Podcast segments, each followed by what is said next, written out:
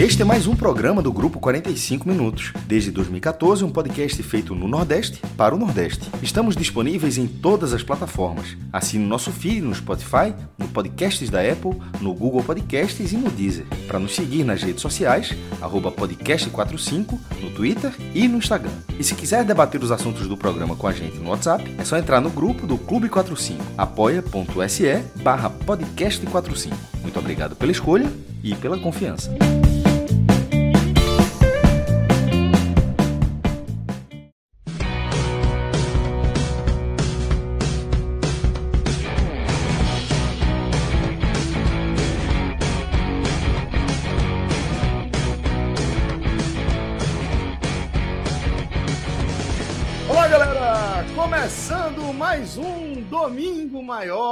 Sou Celso Shigami, tô aqui com o Thiago Minhoca e com Fred Figueroa. A gente tá ao vivo, tá? Para uma galera que tá acompanhando a gente aí no YouTube e também na Twitch. Para quem a gente já deixa aquele abraço apertado, a gente já trocou uma ideia agora há pouco com a turma que estava acompanhando a gente aqui ao vivo. Já fica aqui o convite tá? Para você, se você está acompanhando a gente é, por podcast, ainda não nos acompanhou em live, se for do seu interesse, tem que falar devagar para não, não parecer uma cacofonia horrorosa aí, mas se for do seu interesse, você vem acompanhar também uma das nossas lives para interagir com a gente aqui ao vivo. Aproveito para destacar que o nosso superchat está ativado. Fala, Fred Figueiredo, você está com um sorriso. Não, não. É porque eu demorei, entendeu? Se for do seu interesse. Isso seria de você. Se for do seu interesse, meu amigo. É, porque. Fred, ó, é, é, é, esperei até você chegar para falar que eu fiz uma modificação aqui no meu cenário, tá? É, Esporte? Exatamente, trouxe de Eu volta. observador, observador. Né? Por via das dúvidas, vai aqui, né? Vai aqui. Ano passado deu certo, vamos ver se é, trazer de volta para ir para a pontinha, a bichinha é, faz esse leão se animar, esse outro. Mas a gente não vai falar aqui da campanha do esporte, porque, como o Fred destacou agora há pouco, sempre tem uma segunda-feira caminhando por aí que vai é, trazer aperreio para a torcida rubro-negra. A gente vai falar aqui com o Thiago Minhoca e com o Fred Figueroa deste domingo que envolveu as equipes é, do Ceará, os representantes cearenses na elite do futebol nacional, né? O Ceará que perdeu do Grêmio ali é, naquele jogo das 11 horas e o Fortaleza que perdeu é, para o Atlético Mineiro. Então a gente vai falar bastante aqui sobre é, o momento, fundamentalmente, desses dois rivais, tá? E aí, galera, antes de a gente é, abrir a nossa pauta oficialmente, eu já quero convidar você, tá? A conhecer nossa condição exclusiva um dos nossos, no nosso parceiro mais antigo, que é o Village Porto de Galinhas, né? Estou falando de um hotel paradisíaco que fica ali no litoral sul de Pernambuco, a cinco, cinco minutinhos é, da vila de Porto de Galinhas, do centro de Porto de Galinhas, mas com uma distância é, suficiente para que você entre no que a gente chama de a redoma do Village, porque é impressionante, né, Fred? Você entra ali, velho, e você simplesmente é, entra numa imersão, numa experiência inesquecível, né? Impressionante o, o, a energia ali do Village, Fred. Não, total, Celso. E eu estava justamente vendo essa foto hoje no Instagram, essa foto que quem está assistindo a live está diante de uma foto de um casal num quarto, e esses são os novos quartos, né? Que são os quartos que tem um. Uma varandinha, né? Um É, quintalzinho. uma varandinha na frente e um quintal atrás. Um quintalzinho, tá? isso. Um quintalzinho atrás, com, com o chuveiro, com a porta é, é, levando a esse quintal. É, eu fiquei, da última vez que eu fui, eu fiquei justamente num desses quartos para conhecer. E é bem legal por isso, né? Porque você expande o quarto, você se sente um pouco como se fosse em casa mesmo, com quintal. quintal- Olha, olha a foto. A foto é essa daí. Exatamente. É a parte interna. Aquela primeira foto mostra a varanda, essa daí mostra o quintalzinho atrás. Você expande o seu quarto, você Fica tem um com chuveirão ali pegada de um chalezinho, né, Fred? Uma... Exatamente. Você né? e esses são os quartos do térreo, né? Isso. Então é, dá uma nova vida a esses quartos. Você pô, muda o clima. Você pode ir de noite E ali, É, inclusive, colocar é uma- fazer um jantarzinho, né? Você pode fazer um jantarzinho é especial, reservado ali, com o céu. Perfeito. Estar tá, tá ligado ao hotel, você tá até desligado do hotel. E esse aí que apareceu outro... agora é, sacanagem. Aí ah, já... Esse aí é, é simplesmente a melhor hospedagem de Porto de Galinhas. E aí, Fred, eu tava pensando, outro dia eu tava calculando, né? É, que a gente é, dá aquelas coisas que passam despercebido, mas sempre importante ressaltar, sublinhar, né? Que o turismo aqui em Pernambuco, ele é, assim, Porto de Galinhas e aquela área ali responde de forma massiva, né? Pela, pelo tráfego de, de, de pela movimentação, pelo fluxo de turistas aqui é, no nosso estado. E quando a gente aponta que esse bangalô super luxo do Village, volta lá naquele bangalô, o que tem a piscina, Danilo. Quando a gente destaca que é, a melhor hospedagem ali de Porto de Galinhas, acaba que, que é basicamente a melhor hospedagem que você pode encontrar aqui em Pernambuco, velho, porque é uma experiência única. Você só vai conseguir encontrar isso aí, pelo menos por enquanto, lá no Village, né, velho? Que é essa piscina exclusiva na varanda. Essa estrutura toda que você tá vendo aí, tem uma parede que tem um cara encostado ali, divide os dois chalés. Mas essa estrutura, tanto a do primeiro andar quanto o térreo, ele integra o mesmo bangalô, né? Que é esse bangalô super luxo. E como você pode ver, é nada na sua frente ali, além do desse mar maravilhoso. Nada na sua frente enquanto você nada na sua varanda. Tá inspirado hoje. Ele tá inspirado. Ele tá poeta. 11 de 10. 11 de 10. Mas é isso, galera. E é o seguinte, a gente tem uma condição exclusiva, que é o nosso código podcast45, tá? Você vai lá no site vilageportugalinhas.com.br, faz a sua reserva para fazer aquela simulação, escolhe o quarto que você quer ficar, pode ser esse que tem um quintalzinho, pode ser o bangalô super luxo, qualquer um, independentemente da estação do ano, salto estação, baixa estação, Independentemente também do regime de hospedagem, se você vai de pensão completa, se você faz, vai só de café da manhã, você vai ter 20% de desconto na sua diária com o nosso código, que é o podcast 45, tá bom? Vai lá, vilagemportugalinhas.com.br, também uma forma de você contribuir diretamente com o nosso projeto. Então, se você estiver pensando em parar, aquela pausa estratégica na rotina, na correria da rotina, para recarregar as baterias e viver uma experiência inesquecível ao lado de quem você ama, considere lá o Vilagem Porto de Galinhas, que eu tenho certeza que vai ser inesquecível para você e para sua família. Beleza? Vamos embora então agora começar a nossa pauta. Eu quero saber se os senhores estão com seus copos devidamente aí ao alcance, velho. Porque assim. É, meu tá. Aquele... Tá meio cheio tá meio vazio aí, meu? Tô 42% cheio.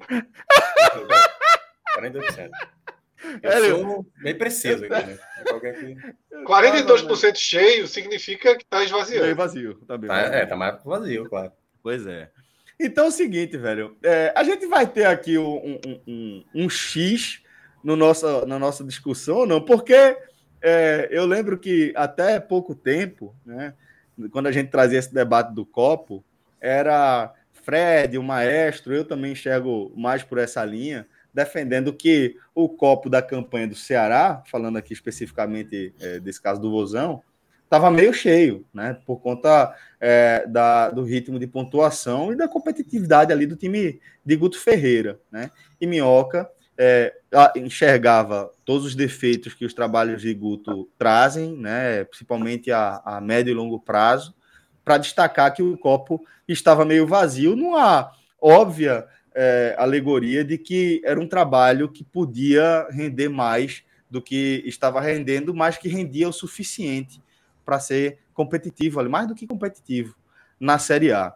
É, e agora eu penso que existe a possibilidade, pós-demissão de Guto, mas não relacionada à demissão de Guto uhum. propriamente dita, de a gente ver uma troca aí, velho, nesse papel de, de promotor e de advogado dessa causa, velho. Porque é, tô achando que Fred já tá achando o copo meio vazio e eu tô achando que Minhoca tá com a predisposição para vestir a, a toga do Fire.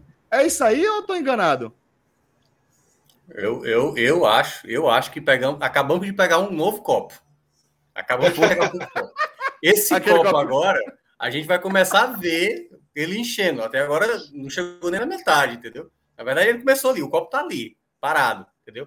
Vamos ver é ao longo de rodadas se esse copo vai estar tá na metade, se ele vai estar tá alto, se ele vai estar tá baixo tal. A gente tem que dar tempo ao tempo. E eu acho que é muito importante a gente. É, era uma coisa que eu já esperava, e aí, claro, não, não da gente, né? Até porque a gente também não vai fazer esse debate da maneira mais. É, como é que eu posso falar? De uma maneira mais simplista, né? A gente vai aprofundar muito esse debate.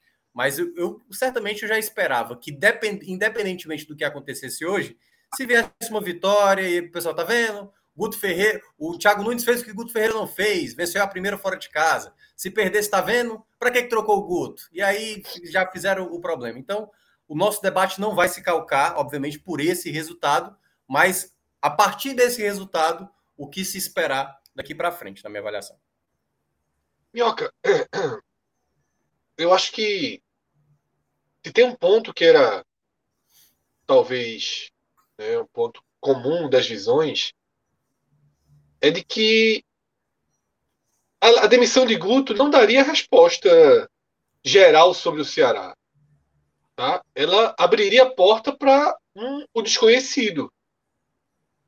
E talvez seja o debate que possa acontecer nas próximas semanas, ou não necessariamente nas próximas semanas, porque o Ceará tem uma carta na sua manga, que é a tabela imediata, e a tabela imediata pode. Boa, né?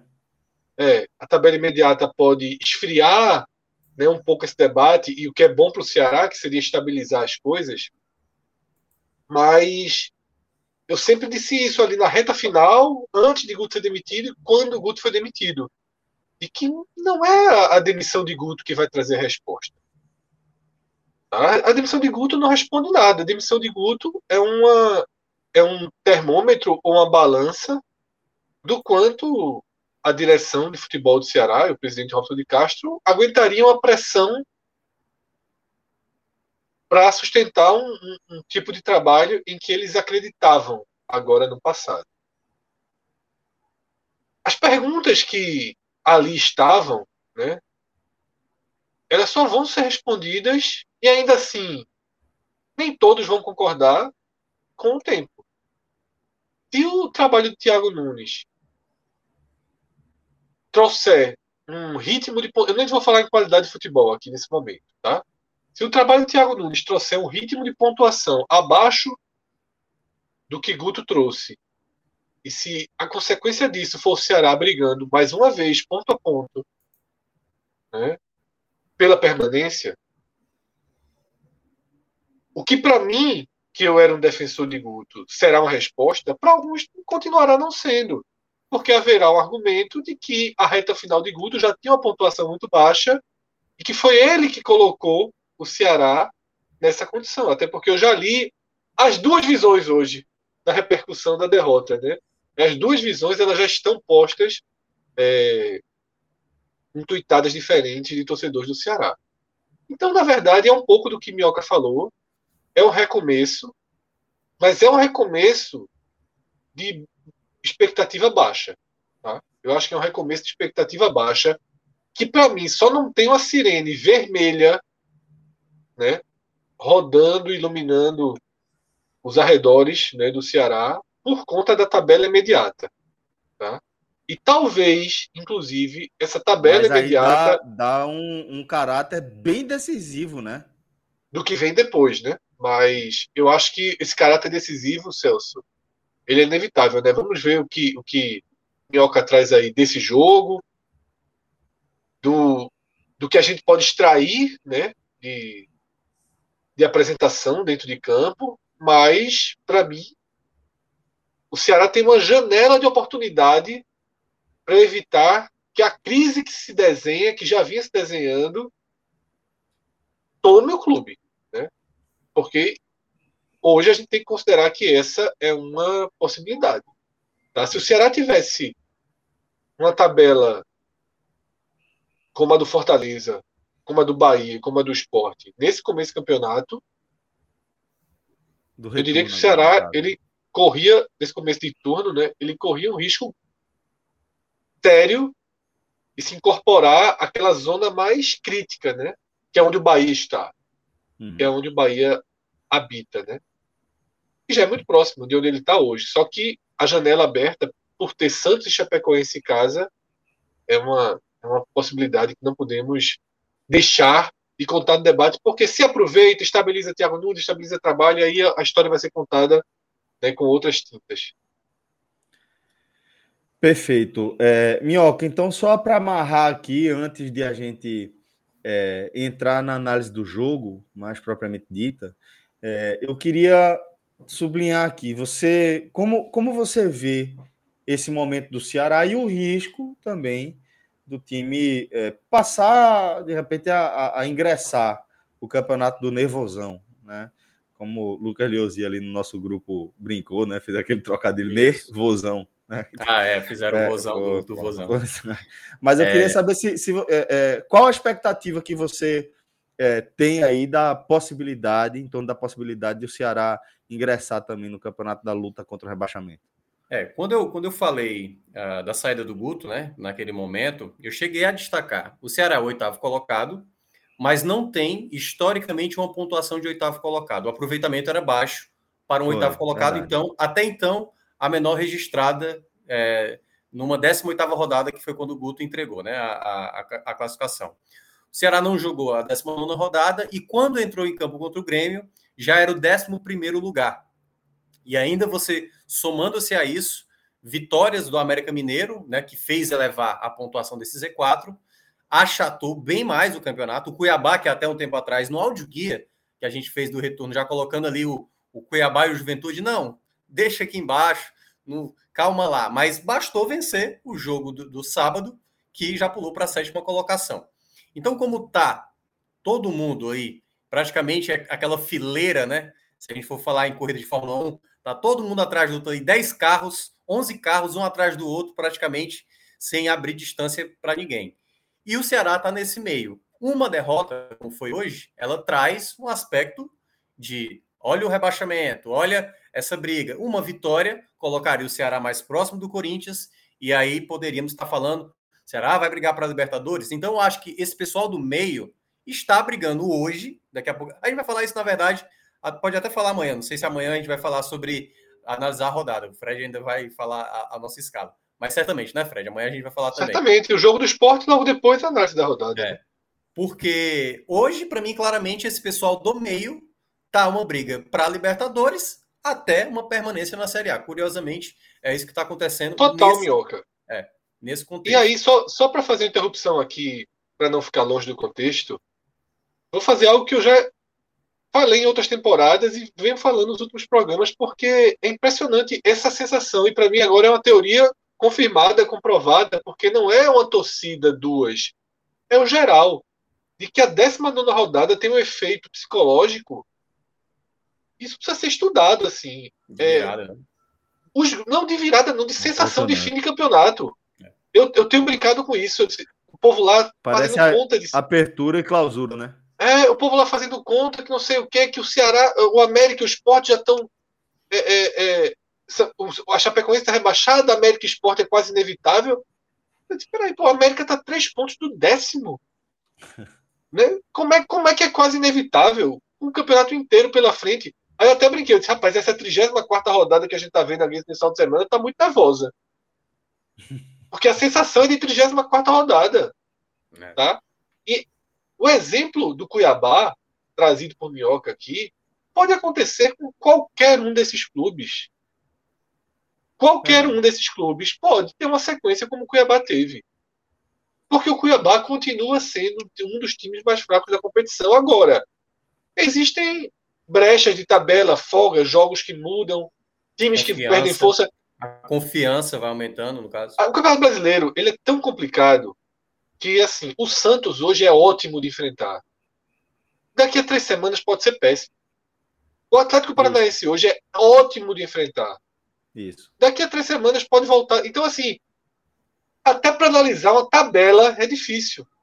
É. Até para analisar uma tabela é difícil, porque você vai por curvas. Você vai por curvas. Tá? Por cruzamento, então, é assim, a... cruzilhada, né?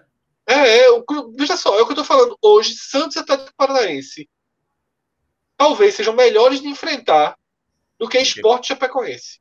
São os dois piores times do campeonato. Neste momento, né? Neste, momento, neste momento, Santos e Atlético Paranaense trazem menos e talvez o Ceará, viu? É o, talvez é o, o Corinthians Ceará. do começo do campeonato e o Corinthians é, de agora, pô. Perfeito. Pegou... Trazer menos resistência e trazer menos resistência do que a Chapecoense, pô. Isso. Então, assim, é tudo muito difícil de analisar. Pode voltar, meu. Não, e aí, até para é, baseado nessa, nessa situação que o campeonato se encontra, né? O Fred destacou muito bem os próximos jogos que virão. Esses próximos dois jogos acabam sendo fundamentais para o trabalho do Thiago desenvolver, né? Do Thiago Nunes. É... Daqui a pouco eu vou entrar no jogo, mas é... esse primeiro jogo ele, ele já deu um tom abaixo do que se esperava, porque algumas coisas que ele já fez nesse jogo, digamos que ele começou com o pé bem esquerdo, sabe assim? Na, na ideia de tipo, eu preciso já mostrar alguma evolução, assim, em termos gerais. Daqui a pouco eu vou falar sobre as características que ele teve para esse jogo que foi diferente do Guto. Mas determinadas escolhas ele foi bem infeliz, assim, de, de, de optar, de optar por tentar modificar a equipe, de tentar fazer algo durante o jogo. Mas em termos gerais é isso. O Ceará agora vai para dois jogos que acabam sendo fundamentais em casa. Primeiramente o Santos e depois a, a Chapecoense. E são jogos em que o, o Ceará ele vai ter que buscar principalmente uh, eu diria que, que, os seis pontos. Né? Claro que se você, dependendo de contexto de jogo, empate, se você está perdendo, empata no final e tal, aquela coisa. Mas eu acho que o Ceará terá que ter para esses dois jogos, principalmente em casa, que eu acho que não serão tão fáceis. Né? Chapecoense é um time chato, né? venceu a primeira fora de casa. O Ceará ainda segue nessa sina de, de, de ser o único, agora só o único, a não vencer como visitante mas são coisas que têm que ser trabalhadas durante essa semana, né? Que aí é o que eu vou abordar agora sobre o jogo. Então vamos, Minhoca, vamos falar desse jogo, porque no reencontro aí de Thiago Nunes com o Grêmio, né? E na estreia do treinador no comando do Ceará, o Vozão perdeu por 2 a 0 com gols de Diego Souza, se eu não me engano. E é, assim, com isso é, marca aquela, aquele momento, né, aquela inflexão ali é, da estreia de um novo trabalho, onde você fica naquela, ó, pô, vencer o Grêmio fora de casa nunca é difícil, mas também é um Grêmio que está lutando contra o rebaixamento. Thiago Nunes conhece a equipe, mas o Ceará não tirou proveito disso. Qual a leitura que você faz dessa derrota é, do Vozão na manhã de domingo, Minhoca? É, essa partida é, o Ceará nunca venceu o Grêmio lá, né? Na Arena Grêmio, na, no novo Muito estádio ruim do Grêmio. vencer lá, porra. É, já era, uma, já era um tabu e tudo mais. E eu acho que o, o grande ponto que eu estava com expectativa, e a minha expectativa, quando eu digo, é de curiosidade, não é expectativa positiva ou negativa. É de expectativa, era exatamente. Eu estava ansioso para ver como o Ceará, primeiramente, seria escalado, quais seriam os 11 iniciais do Thiago Nunes e como esse time que ele escolheu, como ele jogaria em campo, qual, como seria a forma de jogar. Ele escolheu basicamente um time que era muito próximo ao Guto, praticamente muito similar. Gabriel Dias voltou à lateral direita, Buiu lesionado, aliás, Robson de Castro, até mesmo em, em, em uma entrevista que deu ao, ao pessoal do, do Bora Pro Racha, né, que é um, um canal de torcida do Ceará, mencionou que o Buiu vai ficar mais tempo afastado e ele vai contratar um novo lateral direito. Então o Ceará já deixando claro aí que vai, no mínimo, já fazer uma nova aquisição para lateral direito, e o Gabriel Dias assumindo essa titularidade, manteve ali o sistema defensivo restante, e aí ele sacou o William Oliveira dos dois últimos jogos que tinha jogado contra o Flamengo e América Mineiro, trazendo o Fabinho como volante. E do meio para frente, ele fez o formato Guto Ferreira é, com exceção do Kleber, né? Porque o Kleber era titular e ele começou com o Jael, mas era Mendonça, Lima e Vina. A formação que, na minha avaliação, quando eu vi em campo, eu não gostei inicialmente a maneira como ele pensou a equipe para enfrentar o Grêmio. Até aí, tudo bem, porque, não, uma coisa é ele escolher a formação, outra coisa é ele trabalhou mais de uma semana com esses jogadores, ele deve acreditar que algo que ele modificou da equipe daria certo para essa partida. Primeira coisa que eu reparei nos primeiros minutos que o Ceará até, até começou bem a partida. O Ceará teve mais gosto de ter a bola. Então o Ceará teve uma saída de bola melhor, teve, encontrou passes e movimentação de maneira mais organizada, não foi da maneira precipitada, que acontecia geralmente com o Guto, bola no Messias, bola longa, não tinha construção. Na prática, o Ceará não tinha construção na época do Guto Ferreira, o que era um grande problema. Só que passado ali 10 minutos, o Ceará arrefeceu e o Grêmio cresceu no jogo, principalmente com o Ferreira, né? O Ferreirinha sendo uma válvula de escape que o Ceará teve muitas dificuldades. Acho que começou a se destacar de maneira negativa jogadores do Ceará que não estavam bem. E aí, já vou soltar o spoiler para mim, que para mim o jogador claramente que foi o pior da partida, que foi o Mendonça. O Ceará teve, se eu não me engano, umas sete possibilidades com o Mendonça pelo lado esquerdo. Acho que ele errou sete no primeiro tempo. Ele errou sete mesmo jogadas até simples. Assim, teve uma que o Vina soltou para ele na esquerda com o campo para atacar, para fazer uma jogada efetiva, fez um cruzamento errado, ele pegou uma bola, tentou dar um passe no meio, errou também. Enfim, vários erros que o Mendonça cometeu. E aquilo ali era, era, era aquela coisa. Se fosse o Guto Ferreira na beira do gramado, eu estaria aqui muito mais enfático em criticar. Por que que está insistindo no Mendonça, sabe? Por que que está tentando fazer um estilo de jogo que não está não tá surtindo efeito? E deu para ver que ele ainda, o Thiago Nunes, tentou conversar com os atletas. Teve um momento que ele chamou o Vina e o Medonça para conversar, ajeitar posicionamento, escolher uma jogada mais efetiva, porque naquele momento, dos 10 minutos em diante, a gente viu o Grêmio, de fato, ter mais tranquilidade, criar mais possibilidades. O Ceará não tinha, não conseguia chegar no último terço com facilidade. Tinha uma melhor saída de bola, algumas vezes até se atrapalhando na saída, mas em boa parte eu gostei dessa saída de bola do Ceará, mas quando chegava no texto final, pou, pouco o Lima era acionado, o Mendonça era acionado, errava, o Vina bem pontual, acertando ali passe e, e outro, Jael perdendo muita bola no ataque, o jogo ficou muito picotado e era o Grêmio que chegava com mais, com mais perigo, tanto que fez ali o, o Richard trabalhar muitas vezes. Naquele contexto, quando termina o primeiro tempo, 0 a 0 eu achei que o Ceará terminava o primeiro tempo com saldo positivo comparado ao que foi apresentado. Era uhum. muito parecido com o que o Ceará apresentava em boa parte dos jogos fora de casa com o Guto Ferreira. Então, na prática, você não estava vendo mudança alguma.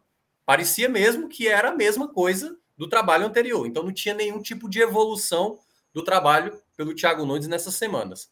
Quando eu achei que ele tivesse percebido que o que é que estava dando de errado, as peças que não estavam funcionando, ele volta com a mesma formação. E aí é onde eu bato na mesma tecla. Eu, eu acho que eu falo aqui. Quando foi que eu entrei aqui no, no podcast? 2017, 2018? 2018. 2018. Foi quando o Ceará estava na Série A, o Fortaleza estava na Série B. De lá para cá, eu sempre bato numa tecla que é a seguinte: eu acho que toda equipe que vive um momento de troca de treinador, o time não está bem, há uma troca de um treinador. Esse novo treinador, ele. E olha que o Thiago Nunes já falou, eu já eu conheço alguns jogadores do Ceará, estudei ele pode ter estudado o elenco do Ceará. Eu não sei se ele estudou os jogos do Ceará. O que é que estava dando errado com o Ceará? Porque determinadas escolhas que ele fez, tanto para começar como titular, como durante o jogo, nas trocas que fez, não me pareceu que ele entendia quem eram as principais peças para ser utilizada. Porque eu acho que é um uhum. erro que todo treinador novo que chega vai cometer. Então, tentar recuperar, né? É, é aquela coisa, é estar tá preso aos principais nomes que ele conhece. Isso, se eu sei que o Vina jogou isso. bem em 2020, se o Vina estiver jogando, eu sei que esse cara vai me entregar um momento. E ele talvez não perceber que o Vina já poderia ter sido substituído. Acreditar que o Mendonça no segundo tempo iria se recuperar, porque é o Mendonça, que já jogou no Corinthians, que, enfim, já foi destaque. Então ele ficou preso aquilo que ele acreditava que esse jogador pudesse Isso. entregar, sem entender Isso. o contexto que esse jogador já vinha de uma sequência sem entregar um bom futebol. E aí é quando você vê nas escolhas que ele fez durante a partida, na demora em determinados momentos, para não perceber aquilo que estava dando errado. E na hora eu percebi, olha, o Mendonça, ele não vai te entregar nada muito além do que ele entregou no primeiro tempo. Talvez vai melhorar um pouco mais, até porque ele fez um péssimo primeiro tempo. Mas é isso. Eu não vi nada do Mendonça que pudesse. Aliás, o segundo tempo, né? Para a gente nem precisar se ater tanto ao, ao, segundo tempo, que não aconteceu quase nada. O Grêmio não fez questão de atacar e o Ceará, é, com 2 a 0 já nas costas, praticamente também não teve muito repertório. E as trocas que ele fez, né? Aí, só para pontuar uh, os dois gols que foram lá do final do primeiro tempo. Quando o Ceará estava um melhorando um pouco no primeiro tempo, quando conseguia chegar mais ao ataque, teve uma boa possibilidade de fazer o gol. Sai o gol, uma jogada pelo lado direito. Se eu não me engano, eu acho que o Gabriel Dias já estava lá no ataque. Ele perde uma bola no ataque e aí vem exatamente uma jogada pelo lado, lado esquerdo, né? A jogada, se não me engano, Ferreirinha que fez o cruzamento, o Alisson, não estou lembrado, Ferreirinha foi o Alisson que fez o cruzamento. E nesse cruzamento, Aí Diego Souza, né, naquilo que ele sabe fazer de melhor, né? Tem ótima impulsão, ótimo tempo de bola aérea, fazer e ele e, e, se você olha no replay, ele dá um drible de corpo no Luiz Otávio, ele finge que vai para dentro e aí na hora que o Luiz Otávio vai, ele vai para o segundo pau e cabeceia sem chance para o Richard. E no segundo gol, uma outra jogada também pelo lado direito, Fabinho mais uma vez desatento ali junto com Gabriel Dias também chegando atrasado e um chute ali em diagonal, a bola bate na trave e entra. E no segundo tempo é o ponto que eu estava querendo até destacar. As trocas que o Thiago Nunes fez, eu acho que ele foi muito mal na leitura. Muito mal na leitura. Porque o Fabinho era um jogador que também estava errando bem na minha avaliação. Deveria, na minha avaliação, ter sido sacado. Não acho que ele estava acrescentando tanto, errando muito passe, sabe, ali de saída de bola, cometendo falhas que, sinceramente, eu não entendi porque que ele ainda permaneceu. E ele sacou o Sobral que era o jogador que estava mais recuperando bola. É o jogador que mais recupera bola. Se não me engano, é o segundo nas estatísticas do Campeonato Brasileiro. Então, acho que ele já fez uma leitura bem errada aí, para sacar o Sobral para colocar o Marlon.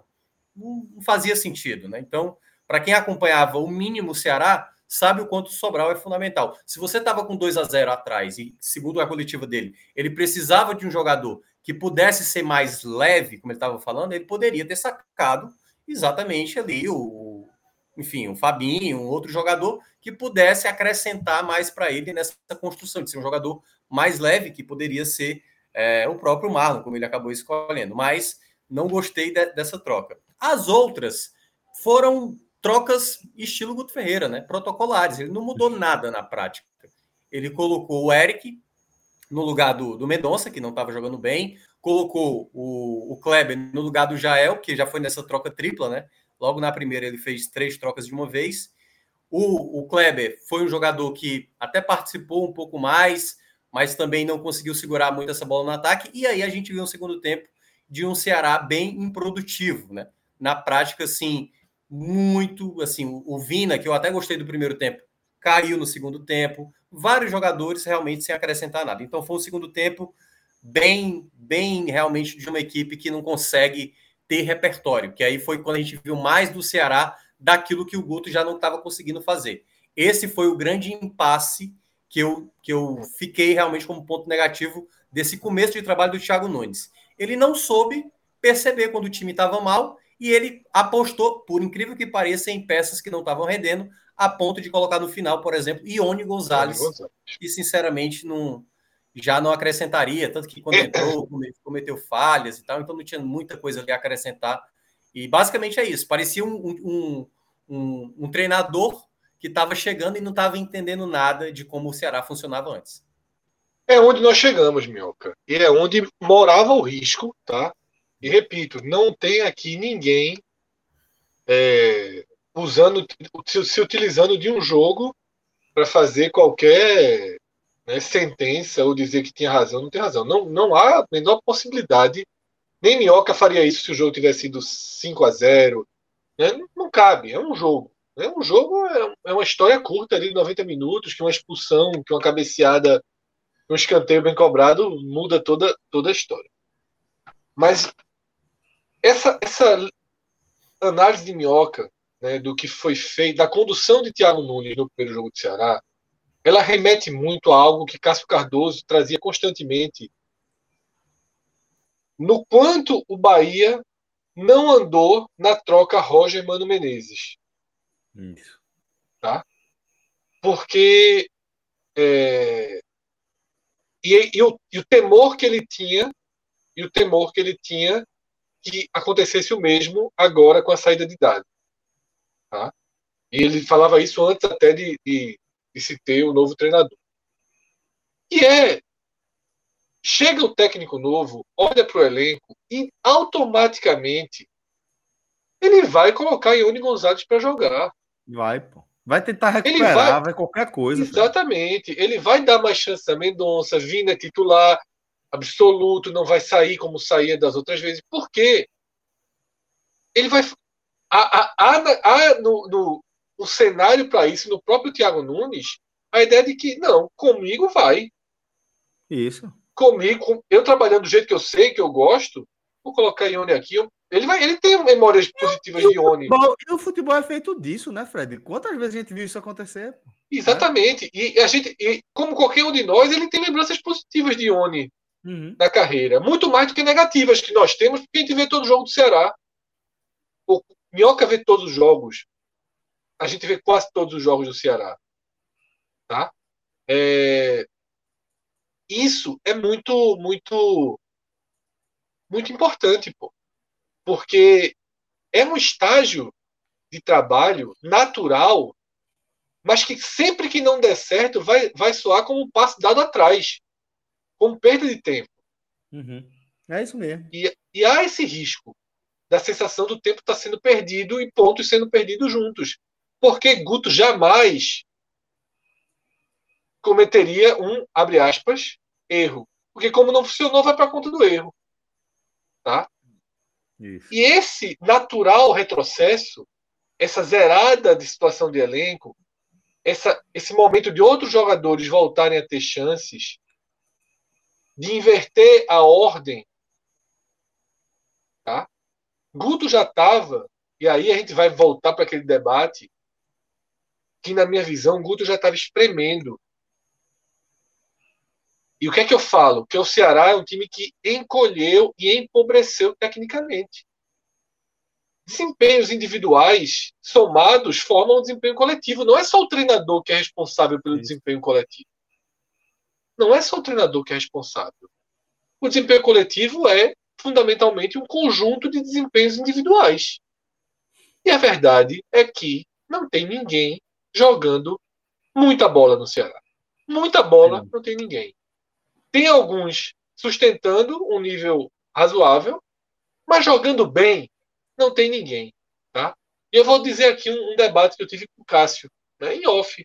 E acabou que a gente não teve um programa né, sobre seleção do, do campeonato, né? Do primeiro turno. E Cássio lançou a dele, eu questionei alguns jogadores né, da seleção de Cássio. E inclui, inclusive Richard, né? Foi um dos jogadores, eu acho que Maílson foi o melhor goleiro do Nordeste no, no primeiro turno. Até pelo número de gols sofridos, um time muito frágil, né? E realmente, para mim, foi. E Cássio argumentou o seguinte: pô, eu fiquei na dúvida, tal, mas é difícil. É difícil colocar o 19 lugar com mais jogadores da seleção do que o oitavo, nono, né? Não, não lembro quando o Cássio fez a posição que o Ceará estava exatamente. Mas a verdade é que tecnicamente é difícil puxar um destaque hoje no Ceará. É difícil. Difícil. Tá? Talvez minha seleção do turno não tivesse nenhum jogador do Ceará. Nenhum.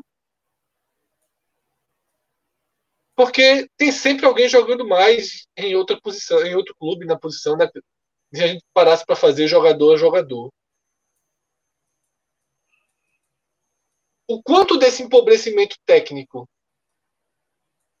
foi causado por um gerenciamento errado do elenco de, por Guto, né, minando confiança, minando ritmo, né, encaixes equivocados, sequências não respeitadas dos jogadores, eu, que eu não acho que foi isso, eu estou dando essa visão, e o quanto realmente o Ceará, depois da final da Copa do Nordeste, né, foi entrando numa curva de queda, de esgotamento, de perda de, de, de instigação, de, de, confiança, de concentração. De competição, né, Fred? Ritmo de competição. O Ceará vem muito, vinha numa tocada muito forte. Não sabemos, tá? Mas de fato, de fato, é preocupante a sensação de que Thiago Nunes não chega, não detecta o problema, não corrige ali, porque foram 15 dias de trabalho. É. Né? O Ceará não jogou na última rodada do, do primeiro turno. E voltou né, pior. Um pouco menos, porque na verdade ele assumiu. É, é. Mas assim, é. É, Entre vamos os jogos botar, foi duas semanas, é isso. É, vamos botar 10, 12 dias, 10, 10 12 dias de trabalho. De trabalho é. né? E assim, é um pouco frustrante perceber que ele não chegou com a solução pronta.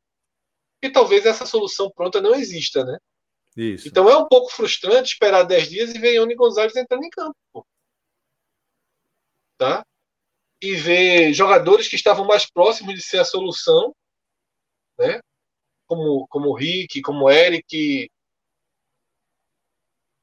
indo para a parte de trás da fila. Mas vamos ver. Tá? Sem, como eu falei, sem condenar. Agora há um all-in que a tabela coloca. O Ceará precisa dos pontos nas próximas duas rodadas. Tá? All-in. Minhoca falou seis. Eu acho que com quatro pontos não será bom quatro pontos, tá? Porque então, talvez do, do retorno todo sejam dois dos jogos mais ganháveis do retorno inteiro.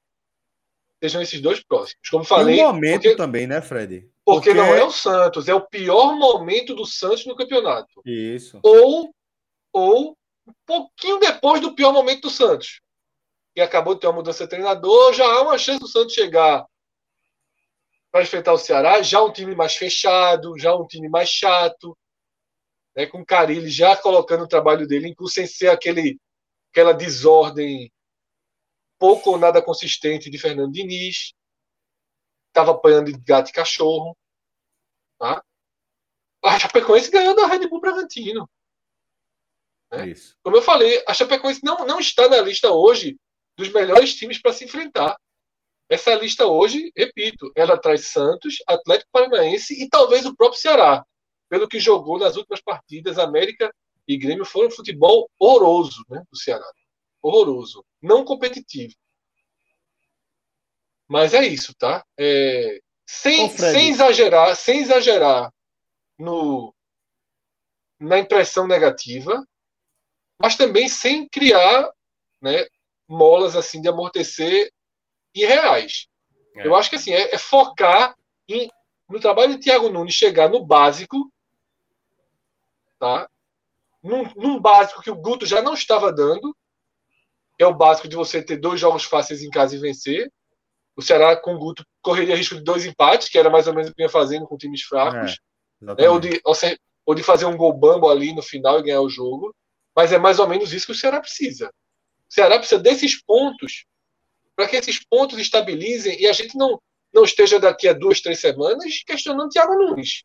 Isso. Questionando não permanência Porque era, era, isso, era isso que eu ia falar, Fred, que é o seguinte: para além do momento do Santos em si, eu falo é, do tamanho do momento de, é, desses confrontos que o Ceará vai ter, né? Porque a gente vai falar mais uma vez daquela questão da chegada do novo treinador, né? Porque é, a gente volta a falar, ninguém aqui vai decretar absolutamente nada a partir de uma análise de um jogo. Mas se você pegar esses próximos compromissos, é, entendendo que ó, é a chegada de um novo treinador, ele já resolveu gastar 10, 12 dias é, tentando fazer as mesmas coisas que Guto te, cansou de tentar e não deu certo, até mudar completamente e começar a desgastar a própria imagem. É, se você somar com outros dois momentos ruins, aí já vira um. Aí eu acho que já entra muito forte no espiral. Já vai ser difícil você analisar de outra forma. Aí o copo vai estar tá bem vazio, pelo menos eu acho que é assim que eu enxergo. Agora, é, para a gente seguir na análise do jogo, Mioca, eu vou pedir para você amarrar agora só a análise dos destaques individuais, companheiro. É, ainda sobre o que vocês mencionaram também dessa questão. Fica à vontade. Do, é, até vou falar um pouco para depois entrar nessa questão do, dos, dos, enfim, das análises individuais. Eu, eu, acho que tem um ponto também dessa, dessa próxima sequência que é a seguinte: o Thiago Nunes ele não, ele não, ele não pode achar que as coisas, como acho que o Fred que mencionou, né? Ou foi você que mencionou, Celso? Ah, não, eu posso tentar recuperar o Vina, sabe? Eu posso tentar recuperar o Ione Gonzalez. Não Nós é momento para né? isso. Não é momento para ele, sabe, pagar para ver que algo vai dar certo com ele, entendeu? É o momento para ele, ele perceber aonde é que tá dando certo. E ele a culpa não... nem dele, né? A culpa é do é, momento do é, Ceará, né? Exatamente. Né? Ele veio, ele veio com a missão de encontrar um Ceará melhor. Uma maneira do Ceará jogar melhor do que vinha apresentando com o Guto. Porque com o Guto Ferreira, era uma equipe que não oferecia algo a mais. Era uma equipe competitiva, que ficava a desejar Isso. em muitos jogos, principalmente contra adversários mais fechados. A questão agora é: o que é que ele vai fazer se ele fosse prender a jogadores que já estão numa sequência da temporada sem apresentar um bom futebol, ou ficar muito preso num jogo tipo. Se o Vina, o Vina já tinha caído de rendimento do primeiro para o segundo tempo, ele vai continuar com o Vina até que momento, entendeu? Talvez o jogo já não pedisse Isso. algo diferente, centralizar o Lima, colocar o Rick já com o Eric, fazer algo diferente. Então, ele não pode perder tempo nesses próximos dois jogos. Ele tem que encontrar o time o mais rápido possível para buscar as vitórias. E se não encontrar, ele vai ter que trabalhar muito com o emocional do, do elenco, porque ele tem que colocar isso na mente dos do, do jogadores. O jogo contra o Santos já é jogo de seis pontos. O jogo contra a Chapecoense, é. A gente não pode deixar escapar pontos sequer jogando dentro de casa. Então são esses dois pontos que eu considero que o Thiago Nunes vai ter que trabalhar. E aí, entrando já nas individualidades da partida de hoje, pelo lado negativo, né, já que a, a foi derrota, eu considero o Mendonça de fato o pior da partida. Houve momentos que o Ceará esteve bem na partida, ou teve momentos que o Ceará, o Ceará poderia dar uma, um, um, susto maior na equipe do Grêmio, mas todas as vezes quando a bola caiu no Mendonça, no primeiro tempo principalmente, foi quando ele não conseguiu dar sequência. Irritava ver o Mendonça toda vez que pegava na bola. Porque eu, eu tinha quase uma certeza, ele pegava na bola, vai errar, vai errar, Acumula, vai, vai escolher a jogada acumula, errada. Exatamente. Era uma sequência de erros que ficava injustificável a, a, a permanência dele em campo. Por isso que eu achei um erro grave do Thiago Nunes não ter percebido isso. Ele até chegou a falar na coletiva que ele gostou né, da, da questão tática do, do, do, do próprio Mendonça.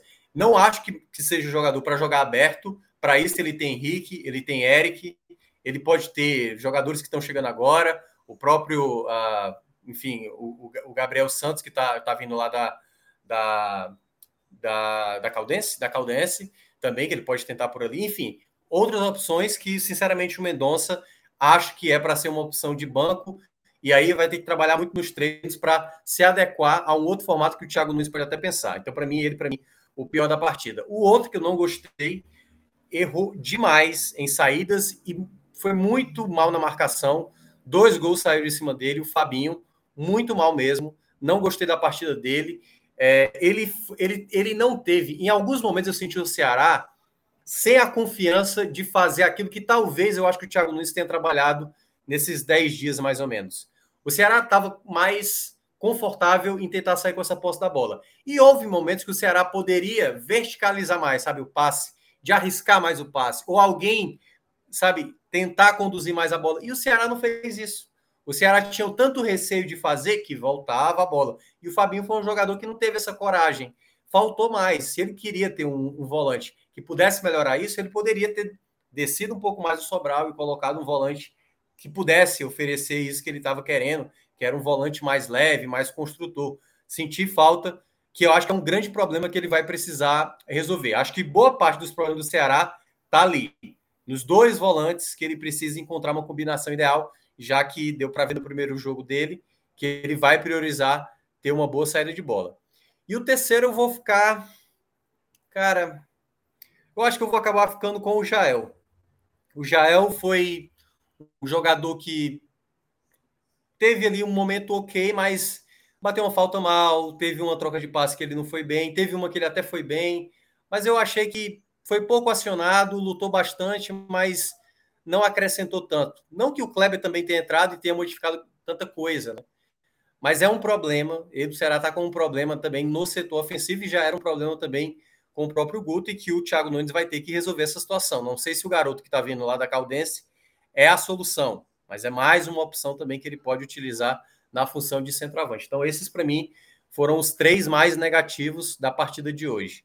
Do lado positivo, digamos assim, do lado que sai com menos com menos problemas, né, que se comportou bem durante o jogo, eu eu não sei, eu acho que o pessoal não vai concordar muito, mas eu gostei do primeiro tempo do Vina. Embora tenha errado aqui e ali, mas eu acho que ele, ele conseguiu dar boa dinâmica, lutou bastante. Eu acho que ele foi um cara que estava muito interessado no jogo. Teve para mim uma das jogadas que ele foi muito bem. Ele, ele deu uma bola limpa, limpa, limpa, limpa para o Mendonça atacar o espaço, sabe? Teve uma outra que ele chegou por trás, ele escorou, se eu não me engano, para o próprio Mendonça bater. Então, acho que a participação do Vina foi boa, entendeu?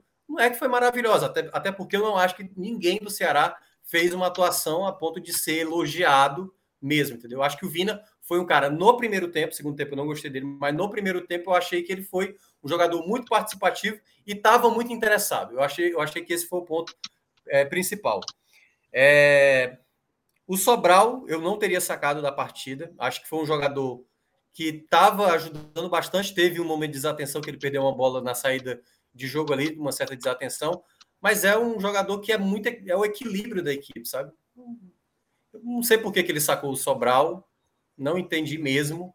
Eu acho que eu não sei se ele enxerga no Sobral uma limitação uh, para determinado estilo de jogo, mas eu acho que o Sobral vai sempre te oferecer uma possibilidade de recuperação de bola sempre, sempre, sempre durante o jogo.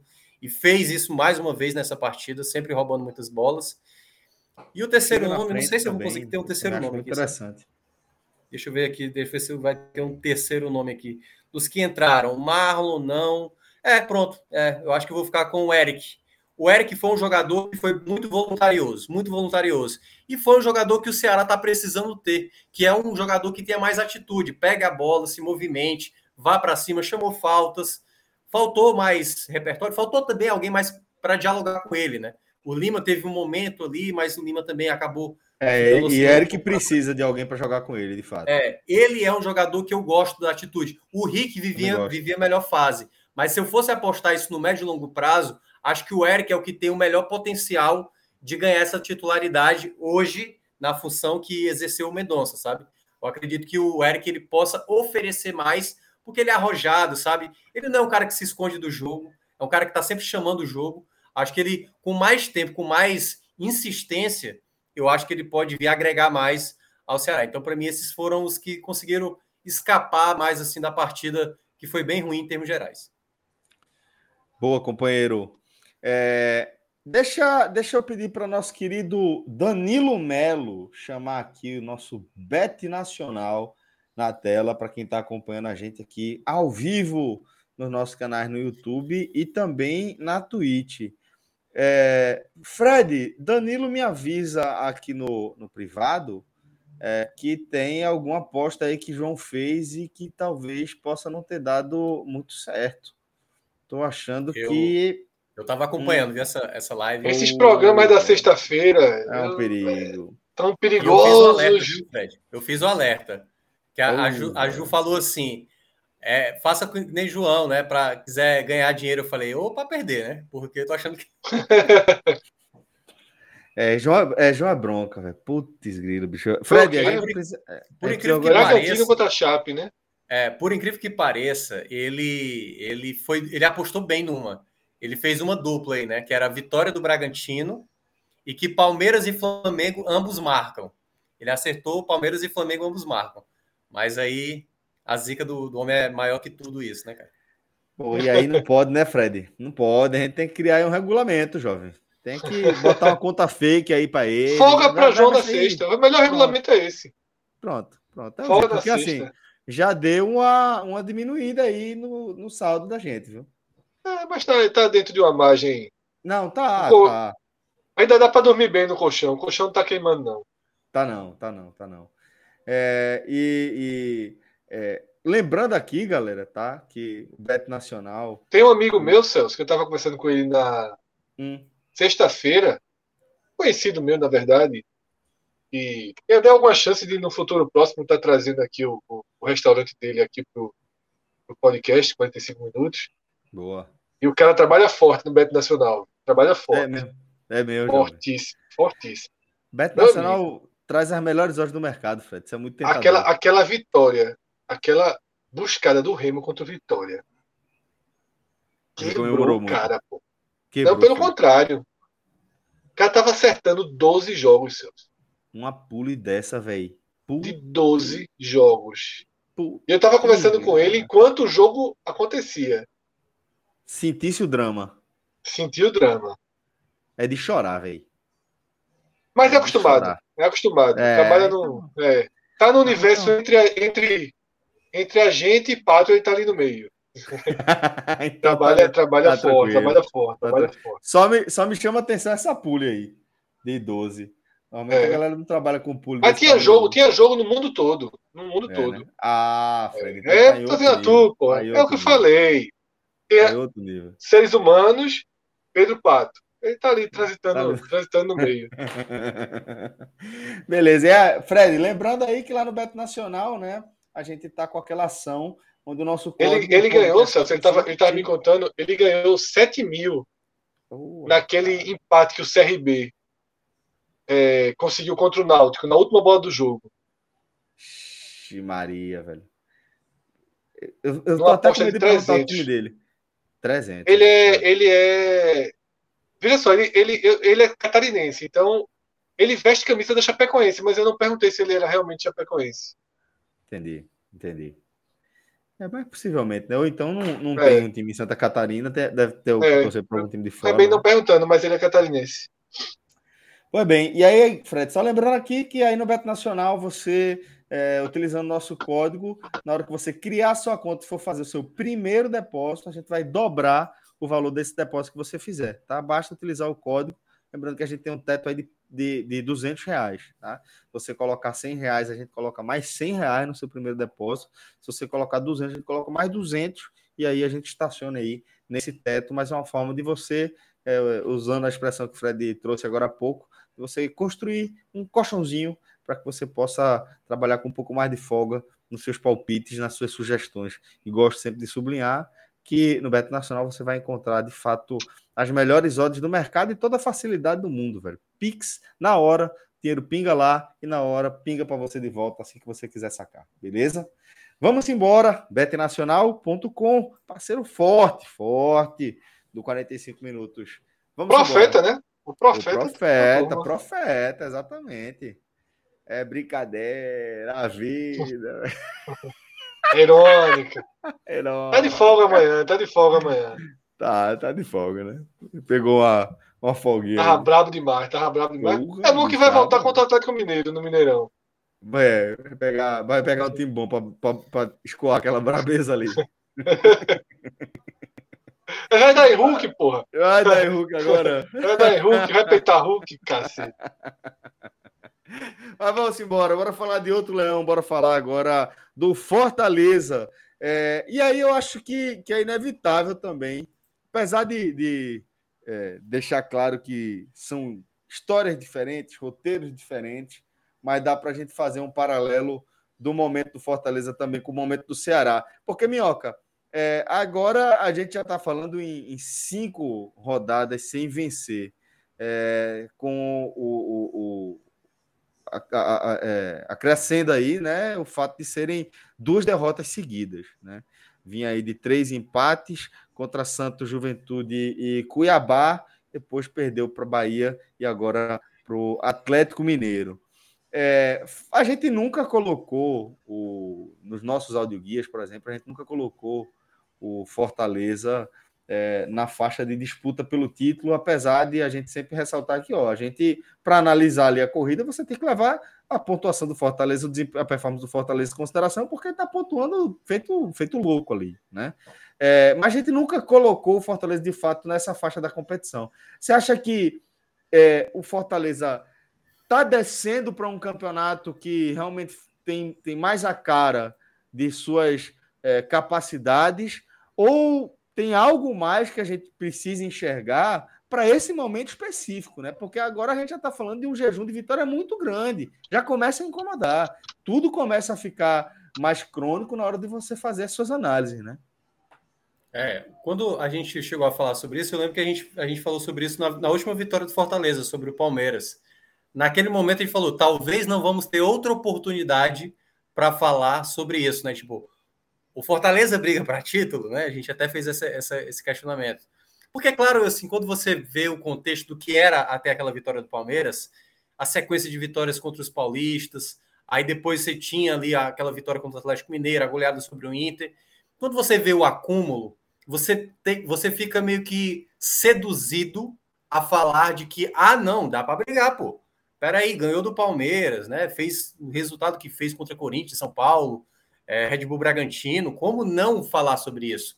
Eu entendo pessoas que falaram sobre essa situação, mas na época eu cheguei a discordar porque É óbvio que não dá para a gente comparar o Fortaleza com as principais equipes do Brasil, as três, né, que a gente considerou lá no nosso áudio guia atualizado. Palmeiras, Atlético Mineiro e Flamengo, que estavam jogando no mesmo horário, né? O Fortaleza enfrentando o Atlético Mineiro e Palmeiras recebendo lá o Flamengo lá no Aliança. Então, nessa nessa ideia que que o Fortaleza não era essa equipe, o ponto que eu tinha mais pontuado naquele momento era: não espere que o Fortaleza vá ser equiparado para determinados jogos, como um Flamengo, como até mesmo o Red Bull Bragantino ontem, né, contra o Chapecoense. Uhum. Ah, não, vamos colocar um, um, um, mais três aí, porque o favoritismo é do, do Red Bull Bragantino, e é.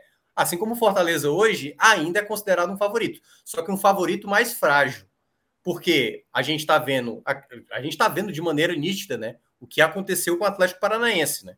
O Atlético Paranaense também teve um bom começo, e essa sequência negativa né, acabou fazendo a equipe ficar mais vulnerável. O Fortaleza, nesse exato momento, eu considero como um clube que, um elenco que está vivendo daquilo que é, daquilo que é das limitações que tem, dos problemas que tem.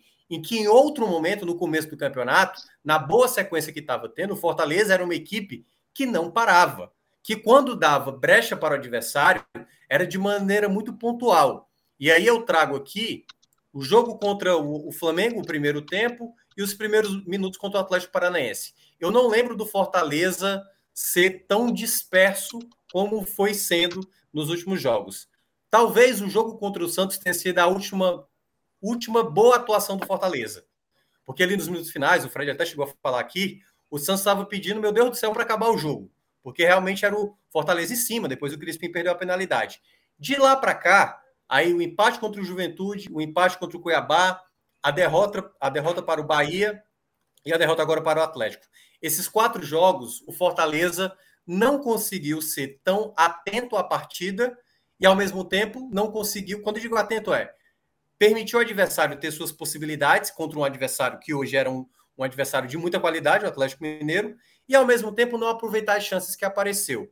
No desenho do primeiro tempo, Celso, eu vi praticamente o que é o Atlético Mineiro para esse campeonato, que fez o investimento que fez para ser campeão brasileiro mesmo, e está no ritmo muito forte. Quando eu vi a escalação, é de jogadores selecionáveis, né? Você tem Hulk. Hulk estava tem... lá, estava lá errando pela seleção. Hulk, é, Hulk, Arana, Vargas, Everson, jogadores que estavam aí na, na data de, de eliminatórias. Então já seria muito complicado. E eu, na transmissão da rádio, fiquei ressaltando diversas vezes Olha, o Fortaleza tem que jogar atento o tempo inteiro, porque bastou um cochilo, esse time vai ter uma possibilidade real para fazer, porque esse time não para. E fora que tinha o banco, o Keno, você tinha o Diego, o Diego Costa, jogadores de, uma, de um nível, o Diego Costa praticamente de um nível internacional. Então, assim, não daria para o Fortaleza flertar com, com o desleixo nessa partida. No primeiro tempo, o Fortaleza se comportou até bem. Por exemplo, o Hulk não se destacou tanto.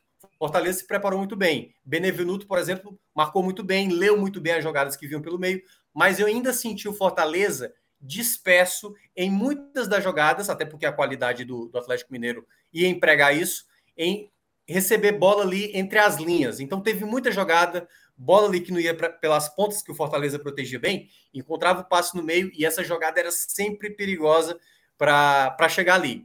Teve, é, é, bom destacar, né, que eu, um ponto que eu acabei esquecendo, teve mudanças que o, o Voivoda fez, é, Felipe Alves retornou na titularidade, Marcelo Boeck foi para o banco, de fato, pelas falhas do jogo contra o Bahia, ele manteve Jussa juntamente com Ederson, que para mim é um grande problema, um grande problema, e vou entrar logo até no assunto.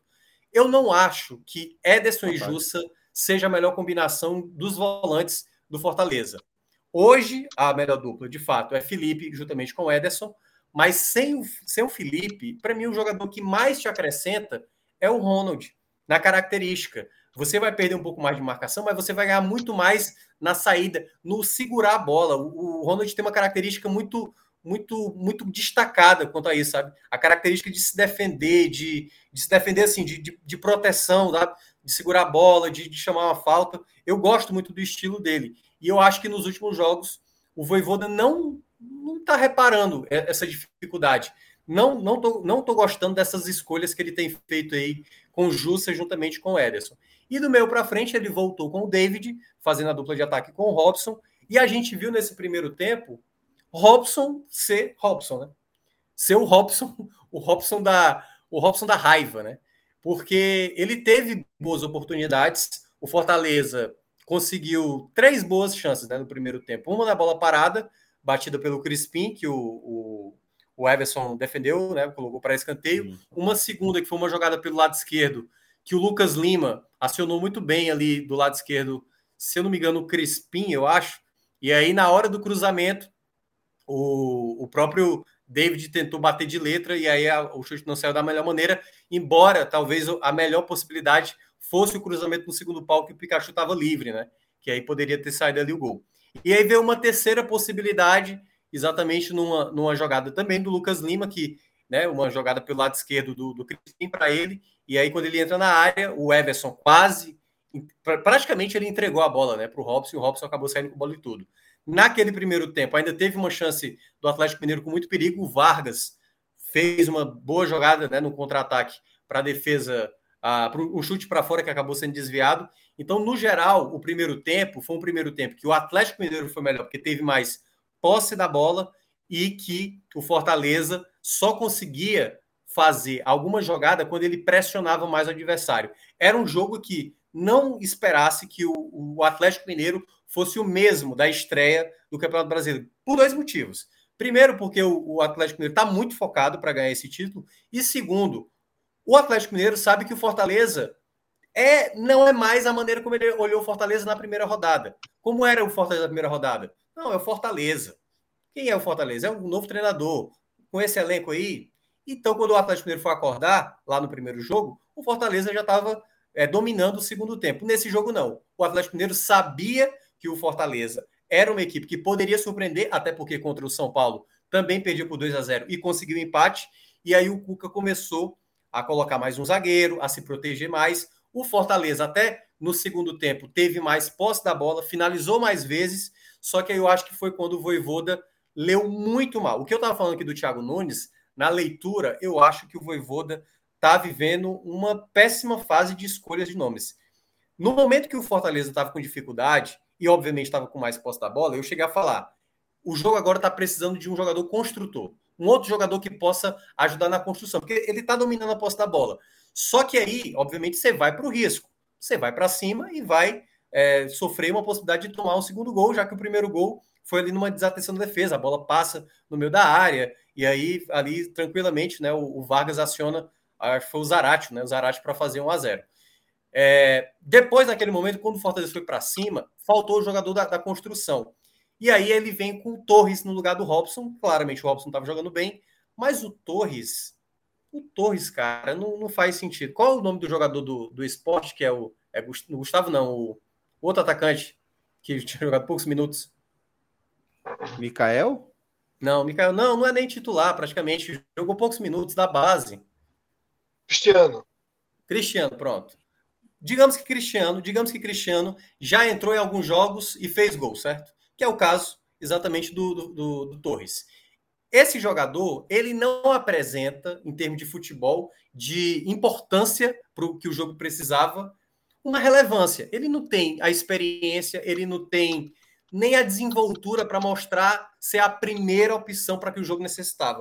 E eu acho que o Voivoda foi muito mal nessa escolha. Porque, primeiro, não acrescentou em nada, ele não modificou nada do setor ofensivo do, do Fortaleza.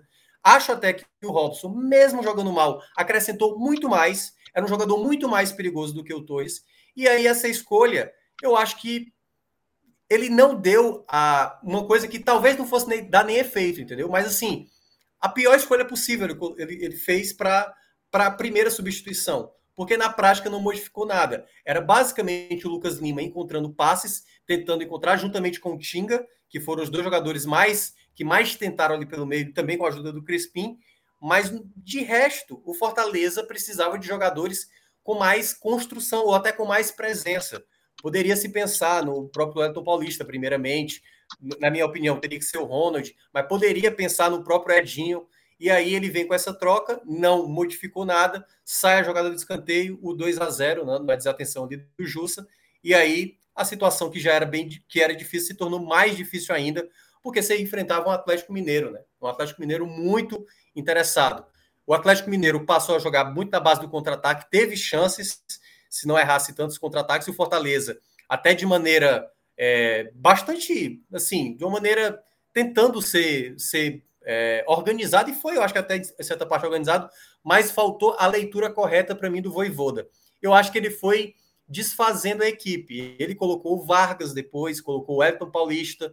O Vargas foi um jogador que pouco acrescentou. No final, sacou o, o, o Lucas Lima, que eu não sei por qual motivo ele sacou. Lucas Lima estava bem na partida, na, na, minha avaliação, e colocou o Romarinho, que jogou mais aberto pelo lado esquerdo. O Edinho, que foi jogar na função do Pikachu, também não teria tirado o Pikachu. O Pikachu não jogou bem, é, é só para deixar claro, mas o Pikachu é um jogador que tem boa finalização.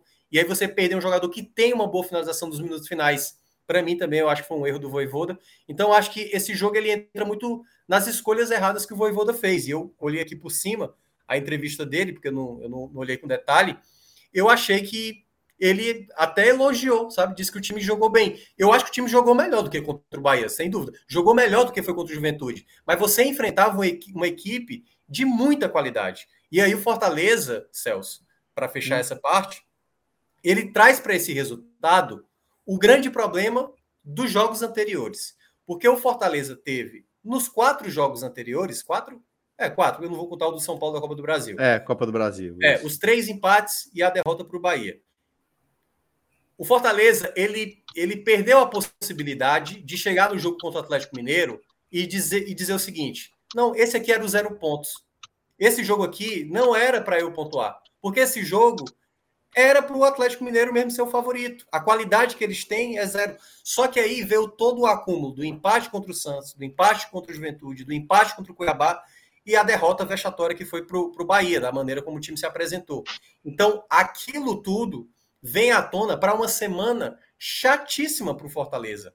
Porque vai ter na quarta-feira o São Paulo e depois o Internacional fora de casa. Então é o Fortaleza com uma situação que, por mais que tenha jogado melhor, do que os últimos jogos, para esses jogos que vai exigir muito mais atenção, porque do outro lado você vai enfrentar jogadores de mais qualidade, você não vai ter espaço para nenhum tipo de erro, mesmo você jogando bem, entendeu? Então aí esse é o grande problema do Fortaleza. Ele chegou numa semana sem possibilidade de ah, joguei bem, mas perdi, ou ah, fiz, fiz uma. Se eu, se eu tivesse feito aquele gol que o Robson é, tivesse desperdiçado, o jogo teria sido outro. É, mas tantos outros jogos que você poderia também ter sido melhor e está mais à vontade agora. E no momento que eu diria que o campeonato mais vai dando indício. Eu não sei se o jogo já acabou, mas o Corinthians vence por 1 a 0 né? O Atlético Goianiense. É. é aliás, 1 a 1 e o VAR está em ação nesse exato. Estou olhando aqui agora nesse exato momento. Oh, o, a última, a última notícia que eu vi era, era do, do Corinthians vencendo. É, mas está no empate que pode até ajudar um pouco o Fortaleza. Mas assim, o campeonato, por mais independentemente desse resultado que vai acontecer, o campeonato vai ter uma hora que vai, né, vai começar a subir o sarrafo. E o Fortaleza, que tem uma gordura, não pode imaginar que essa gordura será eterna, né? Então, ele vai precisar dar respostas nesses jogos que eu, que eu, que eu possa dizer que são adversários de qualidade técnica melhor que ele vai enfrentar. Fred Figueroa, é, para além do jogo, eu queria perguntar para você também, que acabou é, emendando um assunto no outro, mas eu queria também que você falasse qual a leitura que você faz do momento do Fortaleza, né? Porque é lógico que, ah, não, perdeu do Atlético Mineiro, pô, absolutamente natural, é um dos favoritos ao título da competição, né? É, entretanto, tem a questão de é, é, é o acúmulo, né? se você somar aí também é, é, jogo da Copa do Brasil, compromisso da Copa do Brasil, já são seis partidas sem você saber o que é vencer. E, de certa forma, isso acaba interferindo, eu imagino, na performance. É, quando a gente fala de, de esporte de alto rendimento, como é o futebol, como é a Série A. Por isso que eu queria, Fred, que você trouxesse a sua leitura desse momento do Fortaleza de Voivoda. Celso, é chato. É chato. É preocupante depende do que vamos estabelecer como eixo de campanha do Fortaleza. Tá? É, foi trazido aqui por você na abertura do tema. Nenhum, em nenhum momento nós fomos além Nunca. da vaga na Libertadores. E, e mesmo quando a gente tratava de vaga na Libertadores, o principal argumento trazido aqui era: o Fortaleza tem um padrão de jogo que ainda mantém parte desse padrão, mesmo quando perde,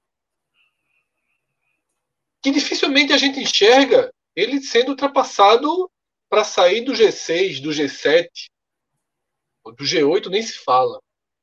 Tá? O que eu acho que a gente está vendo nesse momento, é, e que ainda vamos tratar como oscilação, eu acho que é uma oscilação sem volta para o ponto máximo da campanha do é um, Fortaleza. Um realinhamento. É uma oscilação negativa. Vai ter. Eu acredito que o Fortaleza. Eu não acho que o Fortaleza vai emendar algo parecido com o que aconteceu com o Atlético Paranaense, que era um time que brigava ponto a ponto com o Fortaleza e hoje já começa a entrar no, na rota de brigar pela permanência. Não acho que o Fortaleza dá indícios de que isso vai acontecer. Mas eu acho que o Fortaleza vai dar uma oscilada e quando retomar, vai retomar para um patamar em que a gente mais esperava ajustado. mais ajustado, em que a gente esperava que ele ele somou uma gordura para esse patamar. Ele não tem gordura para brigar pelas três primeiras posições. Aí cada derrota faz falta. Mas ele tem gordura. Que não tem gordura se... nesse caso, né, Fred?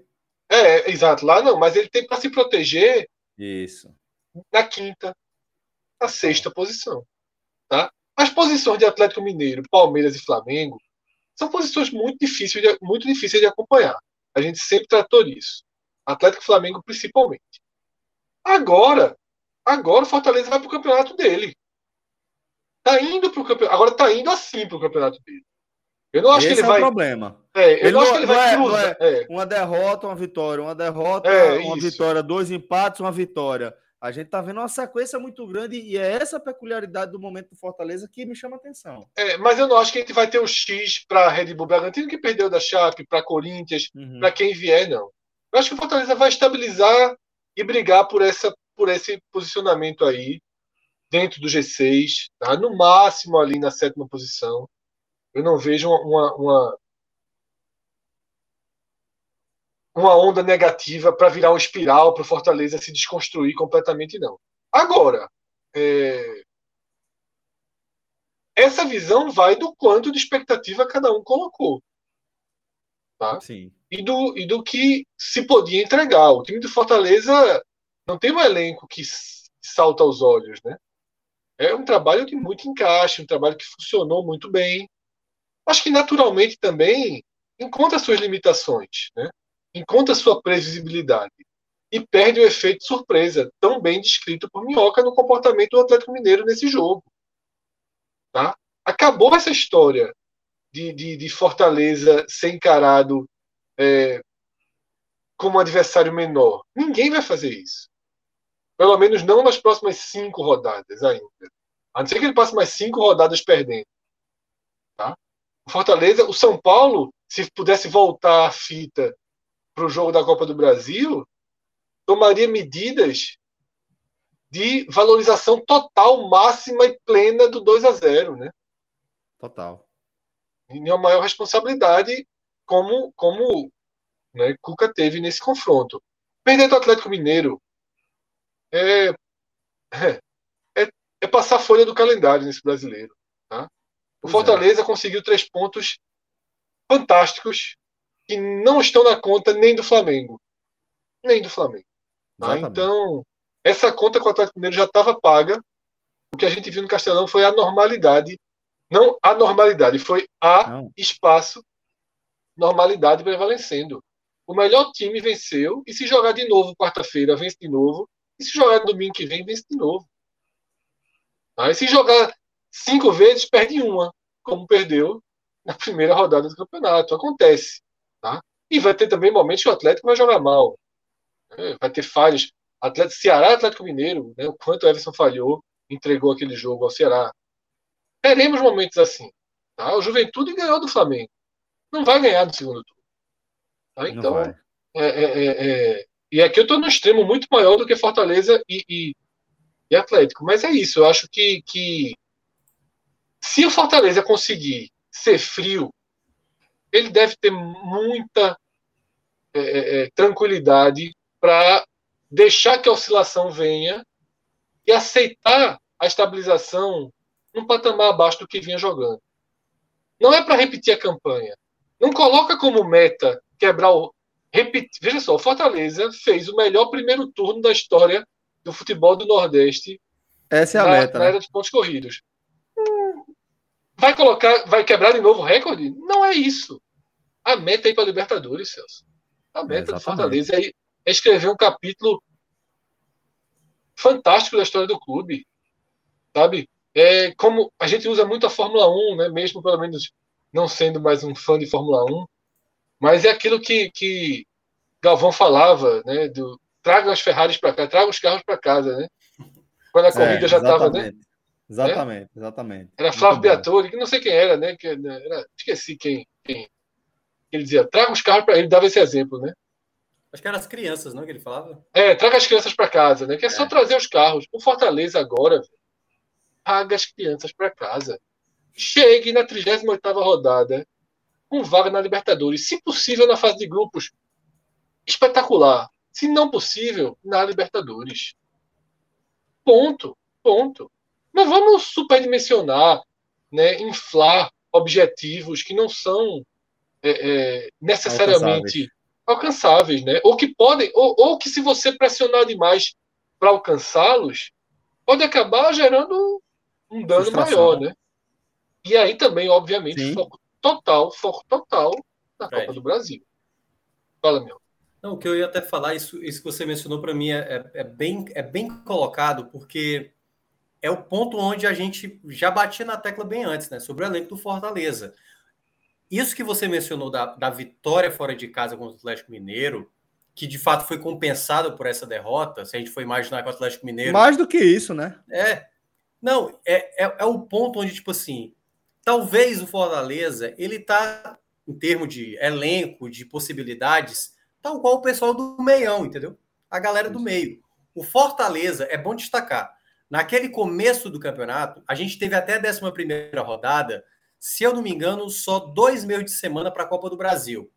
De resto, era jogo meio de semana final de semana. Quando o Fortaleza iniciou o campeonato, Fortaleza estava vivendo um encaixe ideal nas mãos do Voivoda, que várias equipes não estavam conseguindo ter. Nem o Atlético Mineiro estava conseguindo ter. Flamengo com o Rogério Senna também não estava conseguindo ter. E o Fortaleza na minha avaliação, foi, foi para mim uma das melhores, se não a melhor equipe daquele começo do campeonato, porque estava tudo muito bem encaixado. Só que a gente tem que lembrar que até mesmo naquelas vitórias foram vitórias ali de detalhe, venceu o Atlético Mineiro na O jogo do esporte. Do Pikachu, o, a vitória do esporte. Maidana, jogo travado, Maidana. Jogo deu... travado. É. É, teve vitórias muito ali no detalhe. Então, não confundir. Eu sempre falei aqui, não confundir a boa campanha do Fortaleza, a ótima campanha do Fortaleza, com o ótimo time do Fortaleza. Eu não considero um ótimo time, eu considero um time ok. Um time ok. Um time que hoje, se não tivesse a boa campanha que tem de maneira merecida até aqui, o Fortaleza estaria no meio. E hoje o Fortaleza, e é até para pegar já o resultado que eu estava olhando aqui com detalhe, terminou o empate para o Fortaleza, a rodada foi ótima para o Fortaleza. O Red Bull Bragantino perdeu, o Corinthians e o Atlético Goianiense, que estão logo atrás, empataram, entendeu? E aí é como o Fred falou, só tem três equipes hoje que o Fortaleza não tem nem que saber dessas equipes, que é Flamengo, Atlético Mineiro e Palmeiras. Entendeu? E aí, se der uma possibilidade, briga por essa quarta vaga. Agora, aquilo que o Fred mencionou, que eu acho que é o ponto a mais que eu ia acrescentar, é trazer, trazer a criança para casa é não fique tão distante de uma vitória. Porque isso ó, vai gerando, vai perdendo confiança, vai perdendo confiança. A Sim. gente já viu o caso o caso do Náutico, o caso. A gente já viu todos os casos. A gente já é, viu que... coisas assustadoras. Isso, que aí, se você não vai resolvendo a situação, se você não vai trazendo a vitória, e aí vai se tornando a bola de neve. O problema maior, que aí pede-se confiança, e aí começa a dizer, ah, só chegou o Lucas Lima e é agora dizendo tudo, a culpa é do Lucas Lima. Enfim, aqueles problemas que a gente começa a. Eu ia, eu ia perguntar sobre isso. Mas... que na verdade não tem muita associação. Ô Celso, é... hum como, é, como esse filme se repete, né? Impressionante, pô. Essa história de chega um jogador a um todo mundo imagina uma ascensão, né? E, e, gera uma, uma queda de rendimento assim imediata e ninguém sabe não dá para colocar a culpa no cara, mas parece tentador colocar a culpa nele, né? E eu te perguntar isso, Mioca, como está o termômetro de Lucas Lima? Porque, assim, é, é a peça que desarrumou, parece ser a peça que desarrumou, né? É, quantas vezes a gente debateu isso, né, Celso? Em campeonatos passados, né? Será que Michel a gente Bastos pode chamar... Foi, foi o, um, É. um clássico Nossa. disso aí, né? É o clássico disso, né? E assim, falta Mas uma é um peça para extremo, arrumar. é um extremo, É. inclusive, tá? Mas Eu- Até porque termina em rebaixamento, né? Termina em É. rebaixamento. isso. Eu vou responder essa sua frase, Fred, é, já entrando nos destaques. Lucas Lima foi o melhor da partida do Fortaleza. O melhor da partida. Muito participativo, né? O Fortaleza está com um problema com Vargas já há um bom tempo. É, Há tanto tempo que até vocês já sabem disso, assim, porque para quem não acompanha muito Fortaleza, pode dizer, ah, não, mas o Matheus Vargas é o problema mesmo e tal. E era um problema. O Lucas Lima hoje entrou de titular e deu para ver que ele é um cara de dinâmica diferente mesmo. É um Uhum. jogador diferenciado. É, eu não gosto do futebol do Lucas Lima, em termos gerais, mas para um contexto de um Fortaleza que tem um elenco com limitações, ele é um diferencial. Das boas jogadas que o Fortaleza fez na partida, muitas passaram pelo pé do Lucas Lima. Muitas. E aí é onde entra, esbarra quando ele vai tocar a bola para o, o, o David, para o Robson, e aí no ar, sabe, o mesmo tipo de qualidade para devolver ou para dialogar melhor com isso. Então, para mim, o Lucas Lima hoje foi o principal nome do Fortaleza. Ele foi o cara mais lúcido a ponto de colocar o Fortaleza próximo de fazer o primeiro gol no primeiro tempo. Ele fez duas ótimas jogadas. Uma delas, claro, teve a colaboração do Everson, que o Everson soltou a bola ali no pé do Robson, mas ele foi um cara, sabe, de dinâmica para um adversário. O Atlético Mineiro é bom lembrar, o Atlético Mineiro respeitou bem o Fortaleza. Jogou linha baixa, no, não Galo jogou escaldado, se né? expondo tanto. E aí, Galo quando ele percebeu. É, exatamente, não vai, não vai passar de novo a mesma situação. Então, teve momentos que o Fortaleza teve dificuldade. E o Lucas Lima foi essa peça que deu mais fluidez. O jogo, o jogo tinha sequência, sabe? Nos outros jogos que o Lucas Lima não foi o titular, o Fortaleza esbarrava, sabe? A bola chegava no Vargas, e quando o Vargas entrou, até acertou al- alguma coisa ali e outra lá, mas, no geral, domínio errado, a bola escapando, e, é, sabe, adiantando demais a bola. Então, para mim, hoje o Lucas Lima não é o grande problema. Aí você pode falar, o cara é pé frio, o cara chegou e o time parou de, de ganhar. Não acho que, que seja esse o caso, né? Mas, assim, para mim, ele foi o melhor da partida. Trazendo outro jogador que, para mim, jogou demais e que poderia ser o primeiro também, sem a menor con- contestação, que foi o Tinga. O Tinga jogou de novo demais, é uma barbaridade. Ele é o jogador mais importante, que eu diria, do Voivoda. E, aliás, para mim, tem dois jogadores que são muito importantes. É o segundo e o terceiro dessa minha lista. Ele e o Crispim. Henderson. Não, para mim, para o Crispim. O Ederson, ele é muito importante, mas é um jogador que oscila. É um jogador que oscila, que de vez em quando não faz uma boa partida. Acho que ele fez uma, partida ok, mas eu já vi ele jogar mais. Mas a... quando eu digo isso, Fred, é porque assim, o Tinga e o Crispim, eles fazem Não, Tinga, sem dúvida. três, três, quatro funções na partida. O Tinga aparece como atacante, ele é meia, ele é ala, ele aparece como lateral, joga de zagueiro, ele faz tudo no, no Fortaleza. E ele teve muita iniciativa nos momentos que o Fortaleza precisava ter um jogador que pudesse sair com a bola, e ele foi muito desafogo. Muitas jogadas era o Tinga saindo do campo de defesa, sabe, fazendo algo diferente, cavando falta lá na frente. Para mim, ele foi muito bem na partida, só perde para mim pelo Lucas Lima, porque foi um jogador mais criativo, né? O Lucas Lima. E o outro vai o Crispim. O Crispim é um cara que, até na, na jogada do primeiro gol, ele teve uma falha ali, mas eu acho que a falha foi geral do sistema defensivo, porque o cruzamento veio, mas a bola passa por todo mundo, né? Então ninguém conseguiu cortar a bola, mas ele é um cara que te oferece. ele- talvez a bola parada dele foi o grande problema. Ele, ele te oferece muita qualidade de passe, é um cara que sabe construir. Ele jogou na, na segunda linha de volantes, jogou pelo lado esquerdo, jogou de lateral. Então, acho que são dois jogadores fundamentais. O bom jogo do Fortaleza, que eu considerei hoje, melhor do que os últimos, se deve muito a esses dois jogadores, da sustentação, juntamente com o jogador que tem uma visão de jogo muito boa, que é, no caso, o Lucas Lima. Então, para mim, essas são as bases que o Fortaleza tem que manter de maneira sistemática. Não terá já o Lucas Lima no duelo contra o São Paulo, assim também como o Benevenuto, que é um jogador muito importante, que também foi muito bem, aliás, o Benevenuto. Mas, queira ou não, o Fortaleza não sente, não sente de maneira alguma, o torcedor não está é, desanimado com a chegada do Lucas Lima. Na verdade, ele até, tipo, nossa, chegou um cara que consegue oferecer um algo a mais. E para mim, os outros dois que eu citei são jogadores bem importantes. É, já entro aqui nos, nos negativos, né? Sim. Vamos lá. Cara, nos negativos, vou ter que escolher primeiramente o Robson.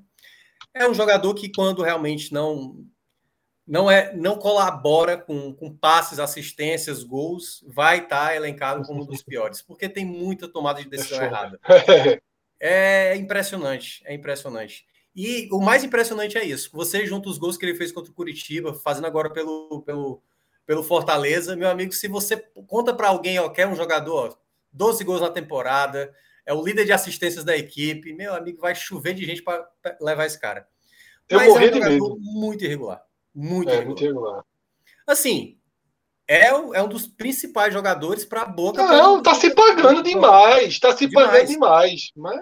Porque ele, ele fez gols, Fred, de empate, fez gols de vitória, entendeu? Exatamente. Então, assim, é, é o cara que mais deu ponto à Fortaleza nessa Série A. É, Mas, ele Pikachu. Como eu, é, como eu já elenquei aqui, ele sendo o pior da partida, dado que ele fez o gol de empate do Fortaleza lá contra o Fluminense, então para mim vai ser até mais fácil, né, nessa derrota.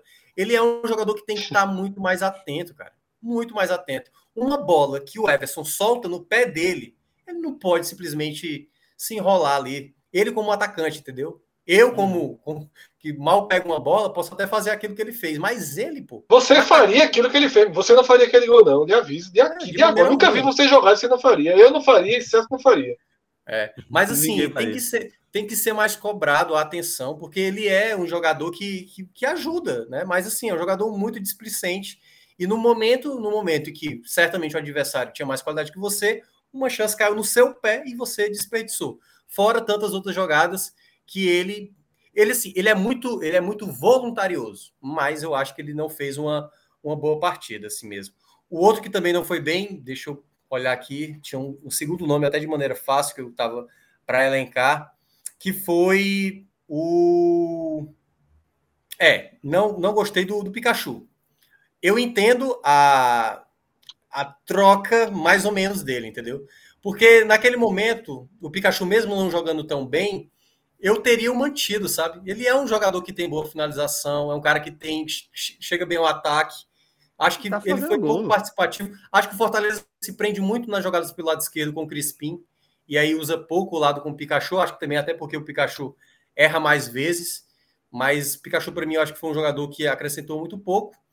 E o terceiro nome eu vou ficar com o Igor Torres porque foi a primeira troca e foi a troca mais inútil que o Voivoda conseguiu colocar em campo. Totalmente inútil a participação dele. Poderia colocar aqui o Vargas? Poderia. Mas, sinceramente, assim, eu não consigo olhar a utilidade do Igor Torres na partida. Eu acho que ele é um jogador que pode ser, sabe, assim, escolhido para um determinado contexto, para uma situação. Porque eu acho que ele é um, um garoto. Eu acho que ele não é um jogador que decide sabe? Não é um jogador que decide, embora tenha feito a última vitória saiu dos pés dele. Mas curiosamente, o gol que ele fez da vitória, que foi a última vitória do Fortaleza, começa com um passe horroroso dele, que o, o Ederson vai salvar, e aí depois o Pikachu dá o passe para ele fazer o gol. Então, Igor Torres, para mim, é, não é nem para ser tão cotado como o Voivoda tem escolhido ele nos últimos jogos. Beleza. É, Fred, você tem algo mais a destacar deste domingo de análises? Então, galera, vamos fechar. Domingo menor, aqui. né? Hoje foi o domingo menor, menor, menor né? Tá. Ó, Paraná, só um detalhe, Paraná na beira também. É na beira não, é tipo o Santa Cruz, só esperando mesmo a, sentença. Paraná, né? Mais é. uma série D, né? Pois é. É impressionante, né? Impressionante. Mas, é claro que a gente não vai mergulhar aqui, já teve um não. programa ontem mas a história de Santa Cruz é uma história maluca. Muito sabe assim, eu eu tô muito muito cético, sabe, em relação ao futuro de Santa Cruz. Vai ser muito mais difícil do que 2008, para começar. Muito mais, muito Não mais. tem comparação. Eu Não acho que a gente comparar. vai ter que se acostumar a ver o Santa Cruz se não houver uma revolução, e mesmo havendo uma revolução, acho que a gente vai ter que se acostumar a ver o Santa Cruz um pouco né, como futebol cearense é, passou a ver o ferroviário com o tempo, sabe? Claro que o Santa Cruz é muito maior, tem uma torcida muito maior. Mas eu quero dizer é o seguinte: eu acho que o Santa Cruz vai habitar, sabe, séries, as séries de baixo por um certo tempo. É até acontecer alguma coisa, né, Fred? A gente fica imaginando é até acontecer alguma que coisa. Gente, que a gente não sabe exatamente qual seria, né? Porque o evento passado, e não lembrando que o Santa, quando caiu, não subiu, né? Isso, Já não foi fácil. Anos, né? É, três anos. Né? Três anos. Não foi fácil, né? Não, não foi não. fácil, assim. É o que eu falo, e, e até vários, trágicas, né? Vários tricolores romantiz... É, é, concordaram comigo, né? É muito romantizado, muito romantizado aquele momento da história de Santa Cruz. E pouco se comenta o que deixou de dano severo para o clube. Tanto que voltou. Não tem estrutura, não tem. E acha que sem isso dá. E acha que sem isso dá. E aqui a gente está comentando de, de, um momento difícil de Ceará e Fortaleza na quarta e na décima primeira posição da Série A. Da Série A. Tá? Então, assim, é... e quando o Fortaleza era Série C, e a gente fez um debate sobre a capa do programa foi um peixinho, né, da nota de 100. Uhum. A gente fez na casa de, de, de Rafael, no apartamento de Rafael. A gente gravou um podcast lá. E eu acho que o Celso nem estava nesse dia. Não estava. Até é. foi por isso que foi na casa de Rafael, né? Isso. E a gente apontou ali o Fortaleza na Série C como exemplo. Foi. Como na Série estrutura, C. né? Do que estava fazendo de dinheiro, de receita. Isso. Certo? E aí. E aí Santa na alta durante muito na tempo. A, né? Na A. Veja a inversão estava desenhada, né? As coisas já tinha mudar um pilar, muito, né, Fred? Já tinha é. pilares construídos, já. né? Pilares construídos e buracos que colocaram um tapete em cima ao invés de procurar cimento, né? É. O Santa Cruz é um, é um, clube com vários tapetes assim escondendo buracos e aí o Santa voltou para ele. Claro que tem muito de política, muito de gestão, mas tem muito de Santa Cruz, né? Tem, de Santa Cruz. Tem. É, o, o Santa. A gente vai é... debater, a gente vai ter programas, fazer mais especiais sobre isso, porque acho que tem muito a falar sobre Santa Cruz. Né? Muito. Quando o rebaixamento for sentenciado, acho que a gente tem que fazer um programa. O programa de ontem eu vi um pedaço, já foi bem duro, mas eu acho que a gente tem muita coisa, sabe? Porque assim, não pode deixar normalizar, não. E a normalização é. Ah, é a morte, Cara, né, Santa Cruz rebaixado para a Série D com, a mesma, com as mesmas tintas de esporte rebaixado para a Série B. Né? Isso, exatamente. Exatamente. Não é, não é bem assim a história, né? Não, tem aquelas tuitadas, né, o vídeo tricolor, né, que você tem de 2008 até agora, 2021, já, já incluindo 2022, as temporadas do Santa, tu tem quatro anos fora da série C e D, tendo três na B e um na A. Né? Assim, por isso eu tô dizendo, essa coisa que eu falei de posicionamento de ferroviário, né, de disputa de competições menores, isso na verdade, Celso, eu estou falando do futuro, mas é o presente. Não, né? com certeza. É porque às vezes precisa de uns tapas na cara para enxergar o que está acontecendo. Exatamente, exatamente. A situação Muito do duro. Santa, Fred, é, é, é, duríssima. É, a gente tem que lembrar que. Até a greia, Celso, aqui em Recife está menor. Não tem, não tem tanta greia, porra. E eu lembro que, que esteve assim também naquela época, em determinado momento, porque era isso que eu queria trazer. É, eu lembro que, que, que o Santa Cruz, é, ele, eu cobri muito do Santa Cruz daquele período ali, muito, pelo diário, inclusive. E é, era, era um período em que os dirigentes, os jogadores, a torcida do Santa Cruz tinha aceitado que o clube era aquilo ali mesmo. E houve ali com Zé Teodoro, né, de forma é, quase que fortuita, e a real é essa, gestão de, de Tininho. Eu lembro até hoje que, tipo, é, Zé Teodoro era um treinador que estava acima do patamar do Santa Cruz naquele momento e que veio para o Santa Cruz em nome de um prêmio, né, que teria é, envolvimento do título estadual, que acabou vindo, fora da curva, e do acesso, que também é, acabou vindo, e esse não fora da curva, esse esperado. Mas é, aquele havia um, um, um, um, vazio, sabe, dentro do clube. O, o Santa era um clube sem, sem jogadores, era um, um clube sem divisão de base, era um clube sem vida social, era um clube que ele basicamente não existia.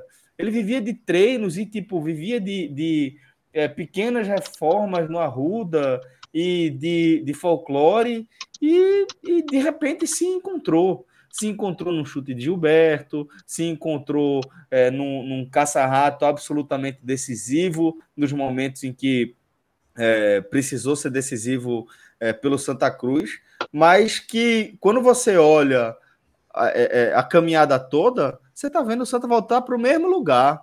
E voltar para o mesmo lugar nunca é tão simples, velho. Porque aquele negócio você já teve ali, não vai ter uma grande comoção. Você não sabe se você vai encontrar outro trabalho como o daquele Zé Teodoro, né?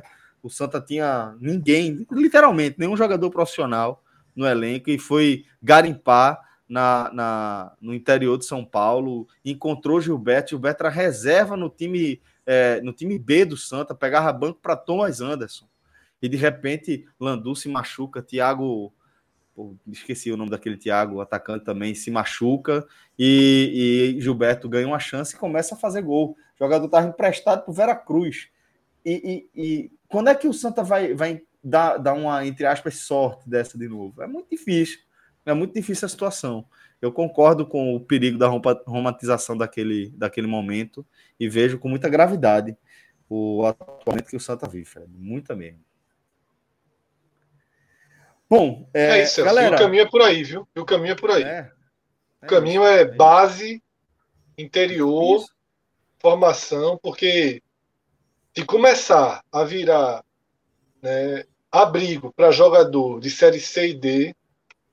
Não, esse é um caminho quase sem volta. Esse aí é um caminho quase sem volta. Simbora, simbora, que hoje o Gabriel Amaral vai, vai tirar onda com a minha cara. Começou, já, já, começou o jogo, cara. Eu tô olhando aqui de relance aqui.